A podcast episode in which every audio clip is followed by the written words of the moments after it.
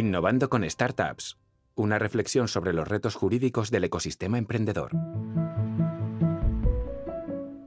Hola a todos, soy Francés Muñoz, CEO de Cuadracasas y estoy muy ilusionado con el lanzamiento de este nuevo espacio de Cuadracasas Audio, Innovando con Startups. Una serie de podcasts que impulsamos desde Cuadracasas Acelera en la que vamos a responder inquietudes del tipo ¿innovar en un sector regulado es posible? ¿En qué deben fijarse las actividades apalancadas en tecnologías disruptivas? ¿Cómo puedo como empresa minimizar los riesgos y maximizar los beneficios trabajando con startups? En este primer episodio queremos dar respuesta a cómo se puede innovar con startups deep tech de forma compliant, cumpliendo con, la regulación. Para ello contamos con la experiencia de Josep Plutet, CEO de la Barcelona Technology School, y con Augusto Augustonoy, socio de, de de la práctica de IP y de nuevas tecnologías. Bienvenidos. Muchas gracias, Francesc. Muchísimas gracias, Francesc. Encantado de estar aquí. Bien, yo creo que el, quizás lo primero que deberíamos eh, saber es qué son exactamente las, las Deep Tech. Josep, ¿qué te parece si nos cuentas tú un poquito sobre ese Claro, tema? pues mira, una Deep Tech trata de transferir el conocimiento científico al mercado para generar valor económico y social. Normalmente las Deep Tech son proyectos de innovación complejos que se benefician del potencial transformador de la tecnología y aquí entran en juego la inteligencia artificial, el blockchain, la robótica o la computación cuántica, por poner algunos ejemplos. ¿no? Y estos proyectos suelen tener un impacto importante porque, por ejemplo, pueden ayudarnos a vencer el cáncer, a crear nuevos materiales o a desarrollar soluciones para la crisis climática. Y dinos, ¿cuáles crees tú que son las tecnologías disruptivas más importantes que están cambiando el programa de las startups y del mundo de la innovación? Pues las principales tecnologías disruptivas ahora mismo, pues bueno, son la inteligencia artificial. Conocemos eh, ahora mismo, pues bueno, el impacto que está teniendo eh, sobre todo la generativa, la inteligencia artificial generativa, que está cambiando, pues bueno, o sea, el, el paradigma eh, de aquellos negocios, sobre todo, pues bueno, que son intensivos en, en lenguaje, ¿no? En, en, Absolutamente. en texto. Entonces, sabemos que de alguna manera, pues bueno, estas tecnologías eh, van a transformar la manera en que estamos operando, en que hacemos negocios y van a tener la capacidad de automatizar muchos procesos que ahora mismo se hacen de forma manual. Lo que es, lo que es precisamente interesante, quizá, eh, es señalar también eh, precisamente la capilaridad de estos desarrollos, que van desde la mm, eh, computación cuántica, pasando por la fotónica, pasando por mil campos en los que realmente, pues bueno, los retos legales pueden ser relevantes. Ciertamente. Y, y Albert, ahí, según tu experiencia, ¿cuáles son esos desafíos legales que comentas? ¿Cómo pueden las startups equilibrar in- innovación disruptiva con la necesidad de, de cumplir con esas regulaciones y esas leyes? Claro, sí, si estamos pensando de modelos de negocio en, Deep Tech, por tanto, con, unas barreras altas de entrada y por tanto con una inversión significativa, claro, parecería lógico asegurarnos, del mismo modo que se hace un estudio sobre el modelo de, ne- de negocio, pues que se haga un estudio también sobre la viabilidad ah, eh, legal del proyecto desde el momento en que se concibe, ¿no? Pensemos, por ejemplo, en la inteligencia artificial que tiene que alimentarse de contenidos de terceros. Pues, por ejemplo, asegurémonos de que esa alimentación no supone un problema de partida, o si lo supone, veamos cómo se puede arbitrar. Y entonces, esas startups que pueden tener esos pocos recursos al inicio, ¿no? que es un- uno de los temas principales, ¿no? Dice, oye, yo tengo pocos recursos, los voy a dedicar a, a- a temas legales. ¿Por qué no? De- deberían priorizar eso. Bueno, por el hecho de que la startup va a, a tener una, una idea diferenciadora. Ah, Ese es su activo. Y es un activo intangible. Con lo cual, ah, como punto de partida, el asegurarse de que ese carácter definitorio único está adecuadamente protegido, probablemente a través de, de herramientas que no sean muy caras, como sería eh, dotarse de un protocolo de secreto empresarial adecuado, o del registro del software que desarrolle. Son medidas que son sencillas y sobre todo en estos, en estos mercados de alta inversión, pues el asegurarse con carácter previo de que eh, la proyección del negocio no vaya a embarrancar precisamente por un motivo legal que fuera previsible en el momento en que se lance ese proceso. ¿no? visto unas cuantas estas, sí, sí. Y sabiendo esto, ¿no? Y que muchas startups actualmente están empezando a investigar y quieren trabajar con tecnologías eh, Deep Tech, Josep, vosotros en la, en la, en la BTS acompañáis también a corporaciones a través de vuestros programas de formación en habilidades digitales, ¿no? Eh, Además, también les ayudáis a optimizar procesos y adaptar precisamente eh, esas nuevas tecnologías, algunas como las que hemos mencionado, ¿no? ¿Cuáles son los riesgos inherentes a estas tecnologías por su carácter novedoso y disruptivo? Mira, las principales barreras que un proyecto tecnológico ha de superar para tener éxito son principalmente pues, bueno, las que tienen que ver con la seguridad, la privacidad Ajá. y el marco regulatorio que nos dibuja al final el terreno de juego en el cual podemos actuar de algún modo. ¿no? Luego, pues bueno, eh, hablamos de barreras que son muy sensibles y que se han de cuidar mucho para evitar impactos negativos en, la sociedad, ¿no? Pero sí que es verdad que, por otro lado, pues bueno, la capacidad para validar estos proyectos con el mercado, y no solo eso, ¿no? Sino también, pues bueno, el acceso al capital son dos variables que son esenciales y que también generan mucha incertidumbre, pues bueno, a la hora de arrancar y de tirar, eh, pues bueno, startups y proyectos digitales adelante, ¿no? Al final, cuando hablamos de deep tech, sí que es verdad que muchas veces, pues bueno, sabemos que estas están en una zona gris legal y que cuesta entender si hay una regulación clara sobre su uso, ¿no?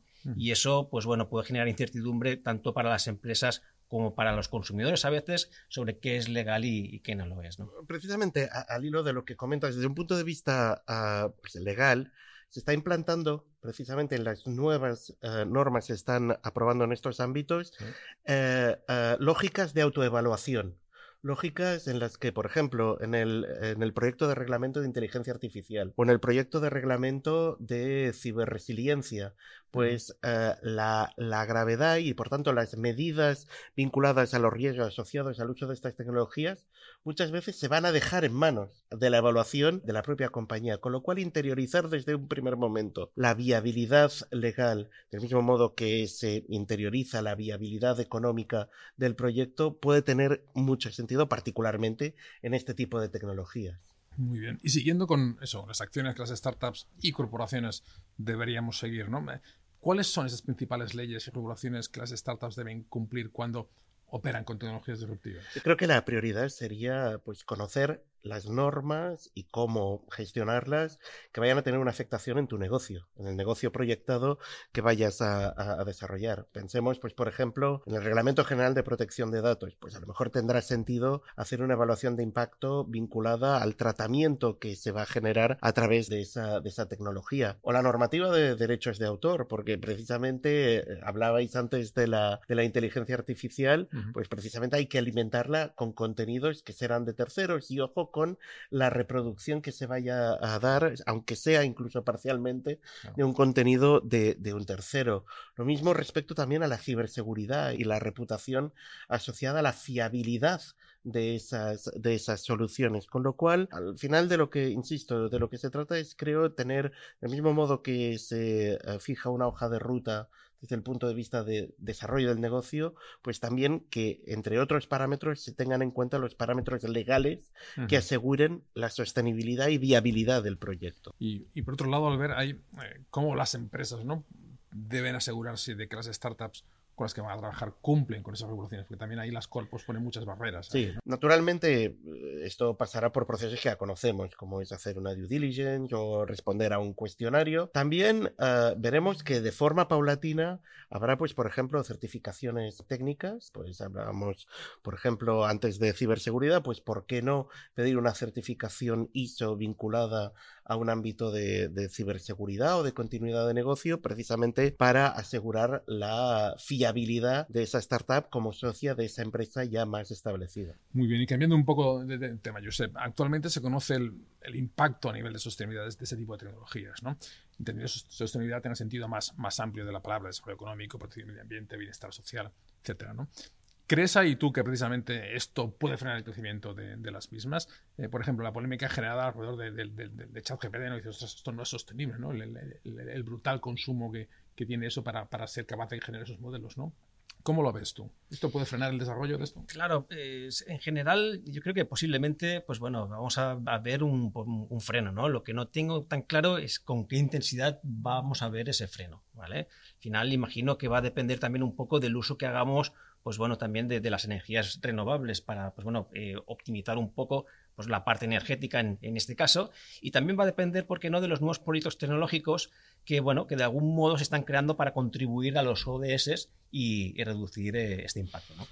Muy bien, bueno, y para terminar, Josep, ¿qué consejos le darías a una startup deep tech que quiere expandirse a nivel internacional? Bueno, claro, sí que es verdad que al tratarse de proyectos tecnológicos que son muy complejos, porque suelen tener base científica, pues bueno, su escalabilidad suele ser más difícil, ¿no? Porque sobre todo los modelos habituales de startups pueden ser difíciles de aplicar en, una deep tech.